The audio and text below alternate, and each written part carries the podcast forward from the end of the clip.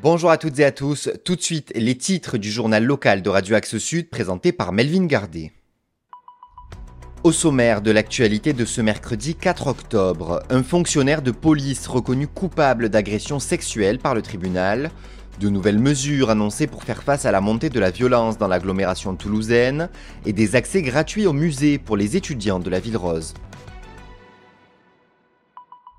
À la une de l'actualité, un ancien formateur de l'école de police de Toulouse à nouveau condamné pour des agressions sexuelles. L'homme de 54 ans a ainsi écopé d'un an de prison avec maintien en détention cette semaine pour avoir été reconnu coupable de deux faits semblables à ceux de sa dernière condamnation. Il abordait des jeunes femmes dans la rue et leur donnait une fessée. Sous traitement et suivi psychologiquement, l'ancien fonctionnaire de police dit avoir des soucis psychiatriques depuis qu'il a été malade du Covid, une explication qui n'a pas convaincu le tribunal.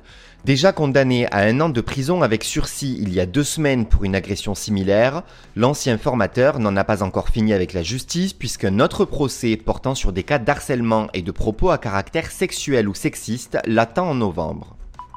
Direction Muret à présent, où un jeune de 18 ans est décédé dans la nuit de samedi à dimanche dernier après qu'il ait reçu un coup de couteau. Les détails de cette affaire viennent d'être révélés par le procureur de la République de Toulouse.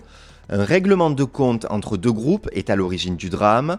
L'un est originaire de la commune de Labarthe-sur-Lèze, l'autre de Muret. Les participants à cette bagarre auraient quitté les lieux en laissant la victime agoniser en pleine rue. Les trois fuyards ont ensuite été interpellés dimanche matin par la brigade de recherche de Muret. Ils devraient être mis en examen pour meurtre et tentative de meurtre. Le même jour, deux agressions à l'arme blanche ont été recensées à Toulouse, quartier Jeanne d'Arc et route de Bayonne. Le procureur s'est dit désolé d'une délinquance violente sur la métropole toulousaine. Et pour faire face à cette montée de la violence, un renforcement des services de police est prévu à Toulouse. La préfecture d'Occitanie a ainsi annoncé lundi le lancement de quatre nouvelles brigades mobiles de gendarmerie en Haute-Garonne. Elles seront situées à Montaigu-sur-Save, Pinjustaré, Saint-Jory et Vigoulé-aux-Îles. De son côté, le ministre de l'Intérieur Gérald Darmanin a annoncé à la dépêche du midi l'ouverture d'ici 5 ans d'un 13e commissariat de police à Toulouse.